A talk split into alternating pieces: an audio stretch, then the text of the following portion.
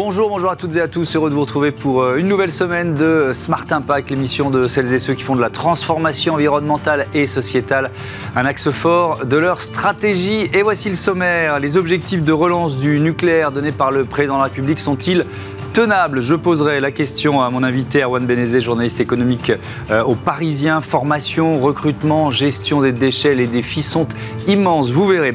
Notre débat, il porte sur cette révolution pour euh, le secteur de la restauration, l'utilisation de vaisselle réutilisable devenue obligatoire depuis ce 1er janvier. Nouveau dispositif réglementaire et levier mis en place pour y répondre au programme tout à l'heure. Et puis euh, dans notre rubrique consacrée aux startups éco-responsables, on va continuer de parler d'alimentation avec les burgers de Colette, c'est une alternative au fast-food euh, traditionnel. Voilà pour les titres, on a 30 minutes pour les développer. C'est parti.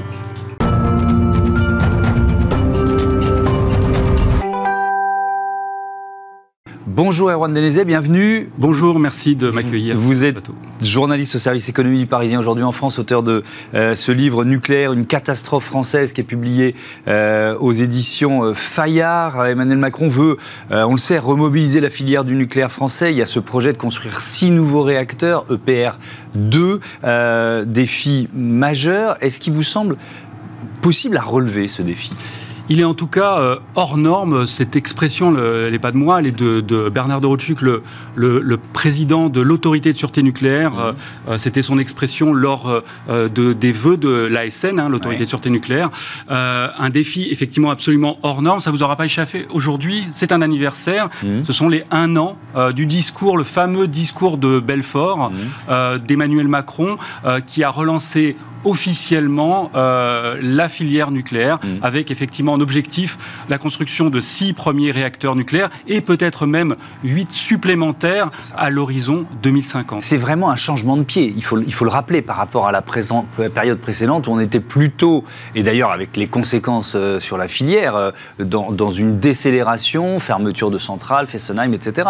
C'est vraiment un changement de pied. C'est une sorte de, c'est un contre-champ à la décennie qui s'était écoulée, mmh. donc euh, consécutive à 2011 et l'accident nucléaire de Fukushima au Japon, où là vraiment, alors que les dix années précédentes, les années 2000, euh, avaient euh, on avait observé une tentative de relance de la filière nucléaire avec le lancement du chantier de, Flamanville, de mmh. l'EPR, première génération de Flamanville dans la Manche.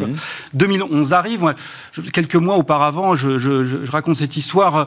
Euh, j'avais accompagné le, ministère de, le ministre de l'Industrie, Éric Besson, à l'époque en Italie. Il y avait un référendum qui devait être euh, lancé euh, pour justement relancer la construction de réacteurs nucléaires. Et dans l'avion, quand je demandais quel était l'état d'esprit d'Éric Besson, il me disait il était totalement confiant, il n'y avait absolument aucun problème. Les Italiens allaient voter oui, EDF allait construire un réacteur nucléaire à minima, peut-être plus, en Italie. Et puis quelques temps après, l'accident de Fukushima, il est mm. effectivement euh, le, paradigme dont vous parliez change complètement. Oui. Euh, est-ce que vous diriez quand même, avant de se lancer, enfin, on y est de toute façon, la décision a été prise et on peut considérer que pour obtenir, pour tenir les, objectifs de décarbonation, il faut dans ce mix euh, avoir une part de nucléaire importante. Bon, est-ce qu'il n'y a pas d'abord des problèmes à régler du nucléaire actuel? Alors, avant de se lancer dans ce nouveau chantier Je suis totalement d'accord avec vous. ça donne l'impression de mettre un peu, pour euh, utiliser une expression un peu vulgaire, mettre la, charrue avant les bœufs. Pourquoi? Parce que effectivement, on est en train de parler de ces six fameux réacteurs, peut-être euh, huit supplémentaires. Alors, juste pour euh, nos téléspectateurs, hein, c'est trois paires de réacteurs. La première paire serait construite à Panly, puis ensuite donc en Seine-Maritime, puis ensuite dans le nord à Gravelines, et enfin en vallée du Rhône, soit à Tricastin, soit à Bugey. c'est au bas mot 60 milliards euh, d'euros, sans compter les 100 milliards d'euros nécessaires pour le, grand carénage, c'est-à-dire la remise aux normes et éventuellement le prolongement de la de, l'activité des réacteurs actuels, les 56 réacteurs euh, du parc nucléaire actuel. Donc il y a 160 milliards à trouver, c'est ça déjà? À minima, 160 milliards euh, si on si, si, évidemment si on tient les budgets. Exactement. On reparlera de Flamanville tout à l'heure. voilà, le, point fort de la filière. Mais si on si on se dit ok, réglons d'abord les, les, les soucis qu'on a actuellement. Donc il y a ce grand carénage. On, sait, on a tous découvert, pas vous, mais nous, un, peu surpris qu'il y avait un, manque de, de main-d'œuvre, de talent, pour, euh, entre autres, hein, pour euh, réussir à tenir le, délai. Ce qui nous a placé en difficulté dans le contexte de crise énergétique de, cet hiver, avec beaucoup de centrales qui étaient à l'arrêt ou en tout cas en, en maintenance.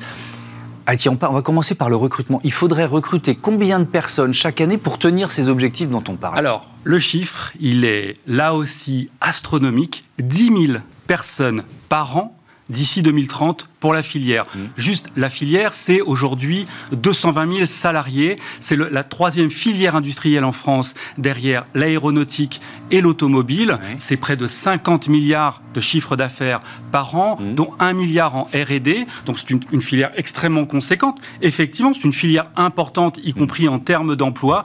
Et le recrutement est l'un des grands chantiers. 10 000 personnes par an d'ici 2030 à minima. Mais sauf qu'il y a beaucoup d'autres filières qui cherchent aussi à, recruter. C'est des ingénieurs, c'est des ouvriers hautement qualifiés, c'est quel type de, de talent qu'on Ça peut être des data scientists. Ce sont effectivement toutes les, euh, quasiment toutes les, les, le, spectre de, de, travail est euh, demandé, à mm. commencer par euh, donc des ouvriers hautement qualifiés, des chaudronniers, des soudeurs. Aujourd'hui, on en manque pour la maintenance et la réparation actuellement de, des réacteurs qui sont euh, mm. qui subissent des, problèmes de corrosion sous contrainte. Et on a fait appel à des à des soudeurs, notamment américains de Westinghouse. Ouais.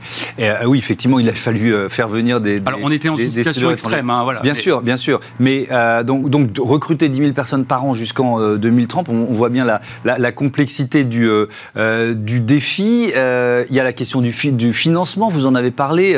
J'ai lu il y a quelques jours que ce sont nos confrères des échos qui, qui sortaient cette info que peut-être le gouvernement pensait flécher les centaines de milliards d'euros que les Français ont déposés sur le livret A pour, pour financer ce, programme gigantesque. Il y a aussi la question, vous l'avez évoqué, du prolongement de la durée de vie des, des centrales. Est-ce qu'on peut mener tout ça de front? Vous voyez ce que je veux dire? Thomas, sur le financement, vous avez raison. Donc il y a effectivement le livret A, hein, c'est une manne gigantesque, 375 milliards euh, d'euros euh, que les Français ont mis euh, de côté. sauf qu'aujourd'hui, bah, ce livret A, il est utilisé pour le logement social, les investissements dans le logement social. Il vous aura pas échappé qu'il y a quand même des, problèmes de tension mm. dans le logement. Donc c'est un fléchage important. Et puis aussi, c'est fléché aussi pour des investissements par les collectivités dans la transition énergétique. Donc on, risque de prélever une partie de cet mm. argent pour construire du nucléaire, euh, il va falloir arbitrer. Et puis, euh, c'est-à-dire que cet argent, il dort pas, quoi. Il est déjà fléché il sur, est déjà utilisé sur des programmes de, on va dire, de biens communs. C'est voilà, exactement, qui sont extrêmement importants. Il y a aussi, alors éventuellement le privé. Hein, J'ai rencontré Patrick Pouyanné il y a quelques jours pour une grande interview au moment de, euh, des, des, résultats de Total Energy et qui nous expliquait que bah, lui avait envie d'être. Aujourd'hui, ils sont producteurs de, de, pétrole et de gaz et ils, ils veulent se lancer dans l'électricité parce qu'ils sont déjà fournisseurs d'électricité auprès, notamment des particuliers et des entreprises. Et donc, il est, il est pas rétif à investir mm. dans la construction de nouveaux, de nouveaux, réacteurs et ensuite pouvoir se rétribuer euh, par euh, de l'électricité, ce qu'on appelle un droit de tirage mm. sur plusieurs décennies. Euh, on, évoquait Flamanville. je, vais redonner quelques chiffres. Chantier lancé en 2007, ouverture qui était prévue en 2012. Bon, le budget initial a été annoncé à un peu plus de 3 milliards d'euros. Le coût total, il a été multiplié par 6 minimum. Hein. On est quoi? On est autour de 20 milliards Exactement. On, on était à 19 et quelques en 2020. Donc aujourd'hui, on a largement dépassé les 20 milliards d'euros. Puis c'est pas forcément terminé. Non, parce, qu'on n'a pas de date d'ouverture. Non, alors. Moi, là, j'ai mis, on a mis sur l'infographie une ouverture annoncée 2024, mais la dernière fois qu'on a parlé de Flamanville dans cette émission, on disait euh, premier semestre 2023. Donc euh, bon. Et, puis il y a un autre point évoqué qui est que euh, le couvercle de la cuve du, mm. réacteur, là où se, se, fait toute la toute la, la, la, transformation, toute la, la dépense énergétique, mm. ce couvercle-là, il a des défauts et donc il faut le remplacer. Et la date limite pour le remplacement, c'était 2024. Et là, aujourd'hui, le chantier a pris tellement de retard euh, que EDF a demandé un report du remplacement pour pouvoir au moins euh, euh, faire un premier cycle de production qui durerait 18 mois environ, et donc reporter et mettre en production le réacteur mmh. alors qu'il a un couvercle qui a été reconnu comme défectueux. Autre, autre défi, la question de la gestion des déchets nucléaires. Euh, là aussi, quand on dit, est-ce que, vous dites on met la chaleur avant les bœufs, est-ce qu'avant de construire de nouvelles centrales, on en est où? Est-ce qu'on est a de la capacité de stockage aujourd'hui? Alors absolument pas. Effectivement, euh, dans tous les problèmes du, du, nucléaire actuel, mm. avant peut-être éventuellement de se projeter sur le nucléaire futur, vous avez raison, il y en a encore au moins deux. Le stockage. Mmh. Et quand vous me dites où on en est, bah, c'est simple. Toutes les capacités de stockage aujourd'hui sont à peu près pleines. Mmh. Le, là encore, le président de l'ASN l'a rappelé euh, et il a donné cet horizon de 2034 où EDF devrait euh, construire euh, une, une, nouvelle piscine à La Hague. mais pour l'instant, cette piscine n'existe pas. Et donc, quelles sont les solutions qui sont en réflexion actuellement? Mmh. C'est soit faire de la place dans les piscines existantes, ce qui est quand même un petit peu embêtant. Hein. On ne parle pas de, de, de, de boîtes de lait en poudre, on parle de stockage de déchets nucléaires. Donc ça, on va sans doute serrer un petit peu les containers pour faire un petit peu de place dans ces piscines. Hein. Je, rappelle, pour mmh. refroidir la, la, radioactivité, on les met sous l'eau, ou alors on va les entreposer euh, à sec, c'est-à-dire dans les containers qu'on utilise pour les transporter. Mmh. Tout ça pour dire que, bah, pour l'instant, on est en train de faire du bricolage. Et puis il y a le, démantèlement. On n'a encore démantelé aucun grand réacteur en France. Ça pose problème. Pour l'instant, on n'a pas prouvé qu'on savait le faire. Mmh. Bon, réglons les problèmes du nucléaire actuel avant peut-être de se lancer dans, un Je programme pense que ça serait beaucoup plus ambitieux. Merci beaucoup, Erwan Benezet. Je rappelle le titre de votre livre nucléaire, Une catastrophe euh, française, publié aux éditions euh, Fayard. On passe à notre débat, la fin de la vaisselle jetable dans les restaurants, au menu forcément.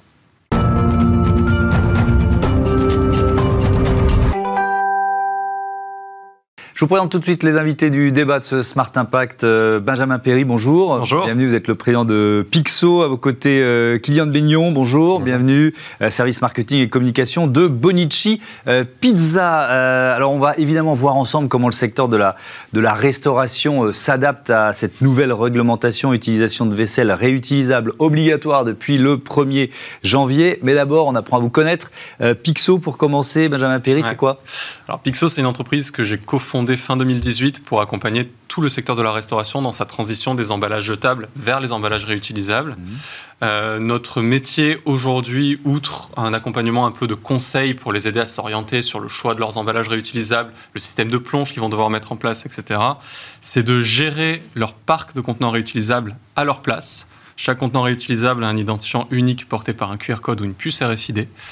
Avec cet identifiant, on va scanner le contenant sur tout son parcours, on va aider le restaurateur à gérer ses stocks, à gérer son réassort, à être sûr que si le contenant part de son établissement parce qu'il y a de la vente emportée en réemploi, bah, c'est pas son souci de à quelle vitesse il va revenir, comment il va gérer son affaire. Et de l'autre côté, on pilote le consommateur pour l'informer, lui expliquer pourquoi on fait ça, mhm. et euh, le motiver aussi à ramener ses contenants quand il, prend, il les prend en vente à emporter, pour être sûr que les contenants reviennent dans l'écosystème et se remettent à tourner, notamment par un système de fidélité qu'on a mis en place. Allez, on présente Bonici Pizza pour, euh, pour euh, enchaîner. C'est combien de restaurants en France aujourd'hui? Pizza Bonici, c'est plus de 70 restaurants en France, avec aussi des restaurants en Belgique et en Espagne une ouverture euh, récemment d'une pizzeria à Rabat, au Maroc.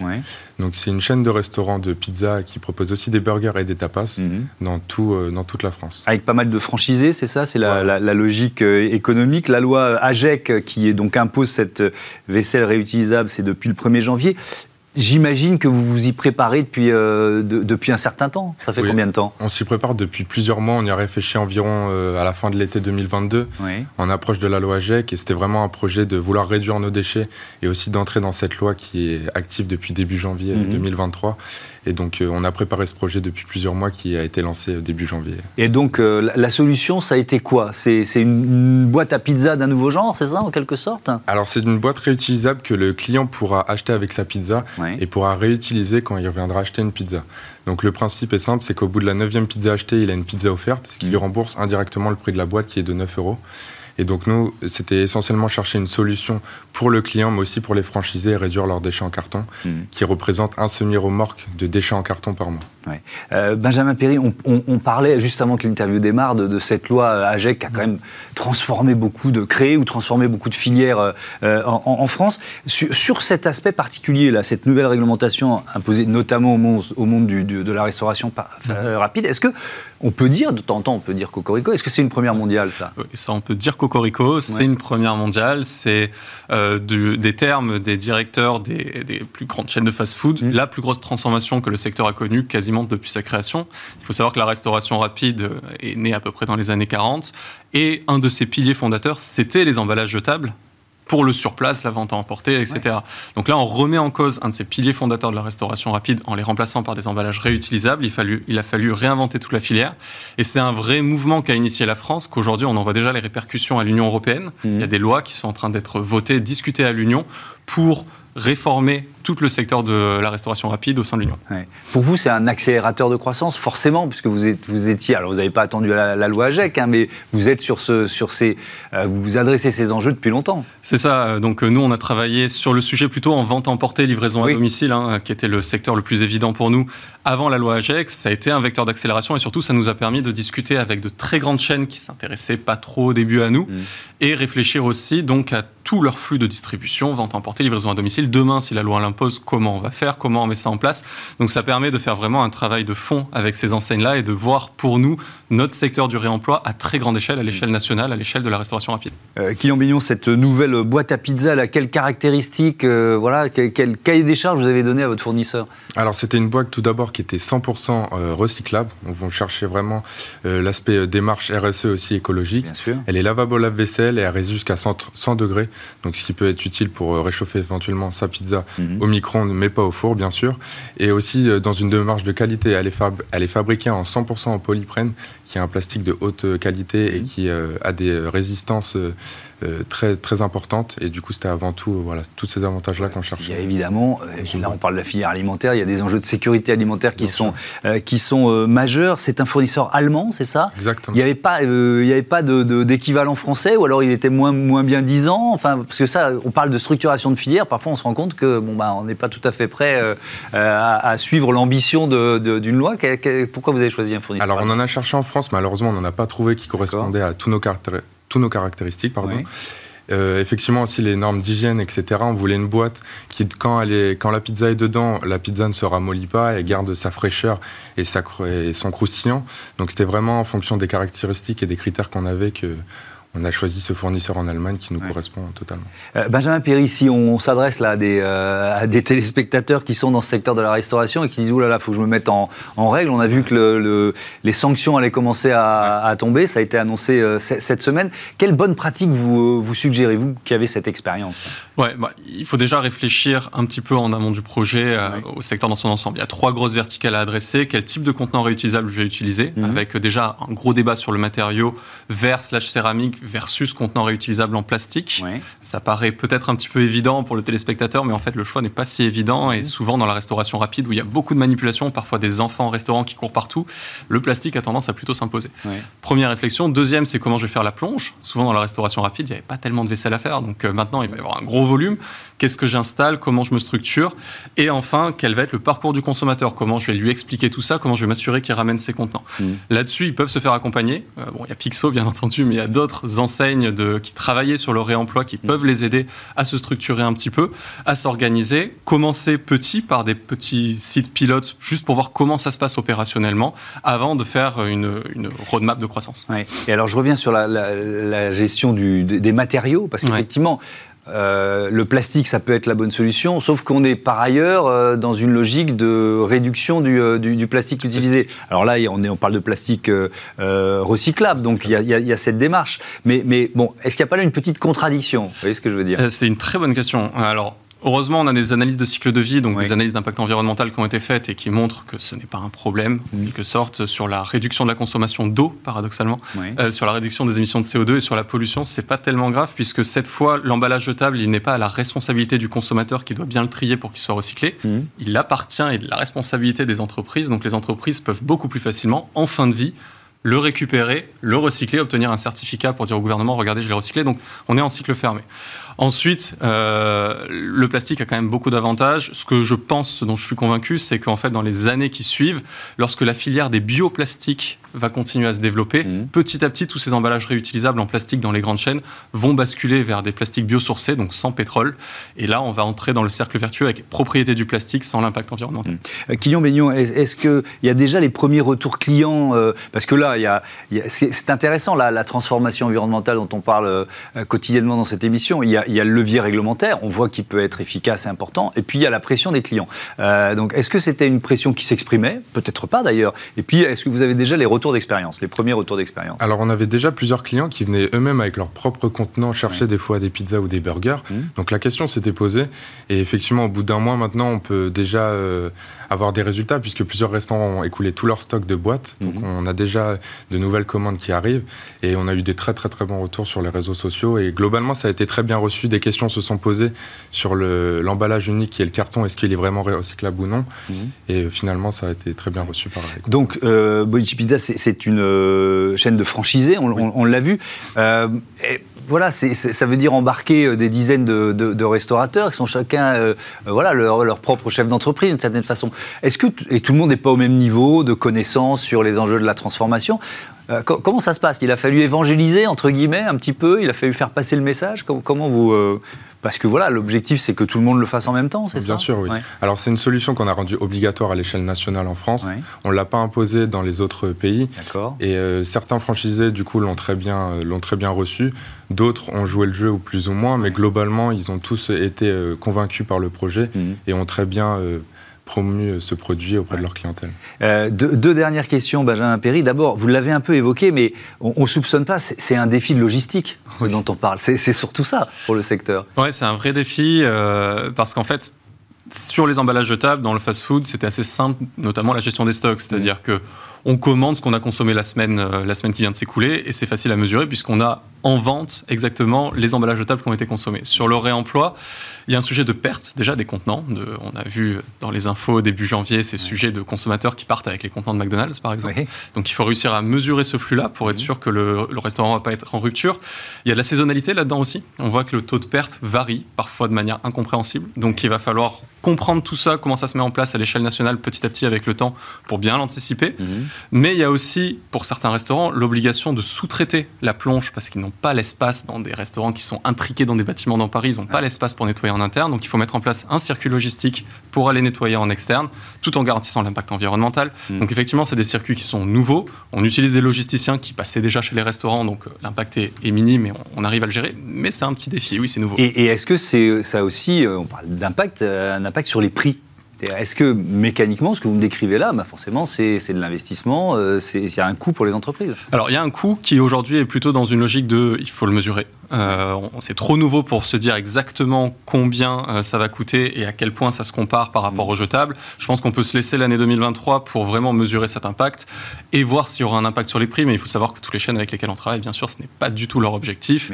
Voire même, elles cherchent, notamment grâce à la traçabilité des contenants, mm. comment elles peuvent économiser des coûts à côté grâce à des optimisations opérationnelles mmh. afin de minimiser l'impact sur le consommateur. C'est pas le but. Un dernier mot sur cette réglementation européenne qui, euh, voilà, qui va sans doute évoluer. On disait que la France était très euh, pionnière. C'est un peu 2023 l'acte 1 d'une révolution plus massive. C'est quoi? C'est le retour à la consigne généralisée en quelque sorte? Euh, On réinvente ce, que, ce, qui, ce qui fonctionnait il y a quelques décennies? Ouais, petit à petit, c'est le chemin que ça prend. Hein. Il y a des pays où c'est déjà beaucoup plus avancé. L'Allemagne, c'est pas pour rien que les contenants viennent d'Allemagne, c'est mmh. parce qu'ils sont déjà beaucoup plus sensibles à ces sujets-là.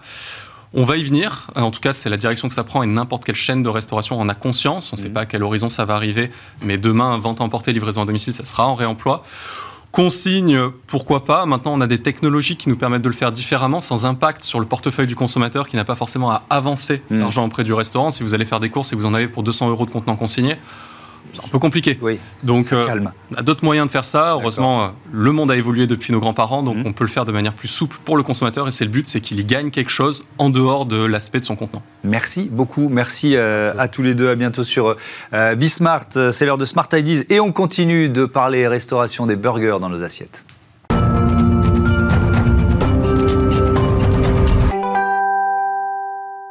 Smart Ideas, j'accueille euh, Christopher Petit, bonjour, bienvenue. Vous êtes le cofondateur des Burgers de Colette, aventure de, trois copains qui se sont retrouvés, rencontrés à, Bordeaux, François d'Allemagne, Thibaut Bouillon et, et vous. C'est quoi le déclic, l'idée de départ? Bah Écoutez, le déclic, déjà, c'est avant tout de se dire, euh, à l'époque où on, lance Colette, c'était euh, le, le fast-food le fast -food type burger mmh. était principalement dominé par l'industrie agroalimentaire américaine, l'industrie vraiment bah, américaine de base.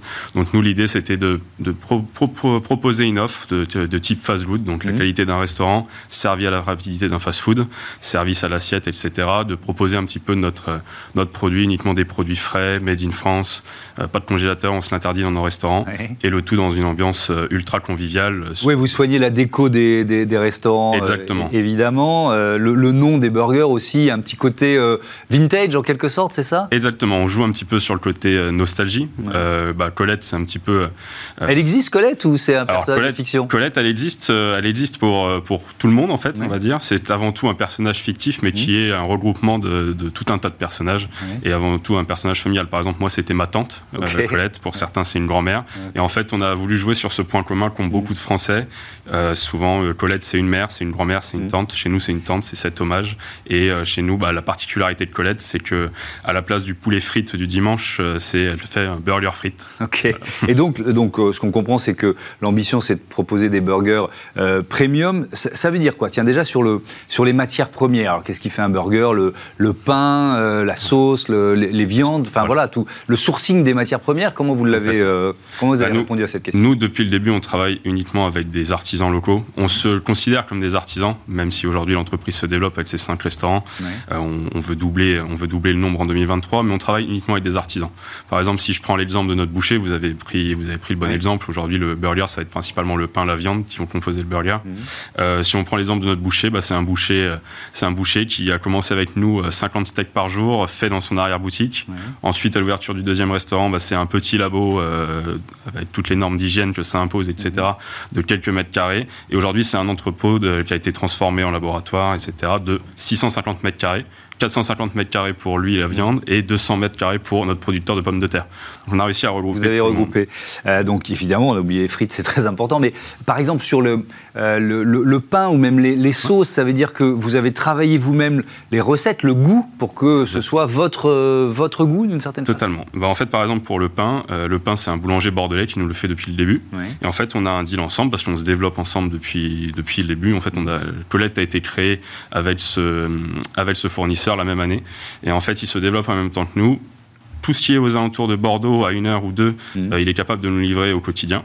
Et en fait, bah, par exemple, comme un restaurant pour, comme Rennes, par exemple, quand on a ouvert à Rennes, bah, il a ouvert avec nous un labo euh, pour justement développer sa marque. Donc en fait, on se développe tous en bonne entente et avant tout, bah, c'est une histoire aussi d'amitié avec ces gens-là parce que c'est devenu des amis. Donc vous l'avez créé en 2019, c'est ça? Exactement. Aujourd'hui, il y a cinq restaurants. Donc vous nous l'avez dit, vous, vous ambitionnez de doubler le, nombre de restaurants euh, euh, cette année. Comment on, vous l'avez un peu expliqué, mais comment on garde l'ADN Mhm. de ce côté artisanal en commençant à essaimer un, peu partout en France bah Déjà, c'est une, histoire de process quand même avant tout, parce que bah, plus on veut grossir, plus on, plus on est obligé de, faire des procédures, la formation des, des, employés dans, nos restaurants, et surtout bah, de garder les mêmes fournisseurs tout le temps.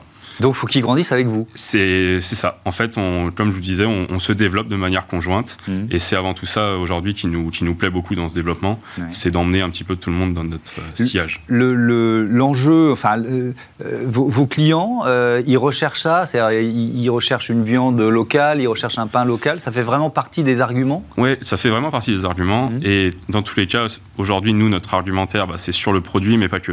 Aujourd'hui, il y a énormément de belles marques dans, dans, dans notre domaine. Mhm. Euh, mais nous, en fait, on ne les voit pas forcément comme des concurrents. Nous, le but, c'est de, promouvoir notre, un petit peu notre artisanat, mmh. vers, l'industrie.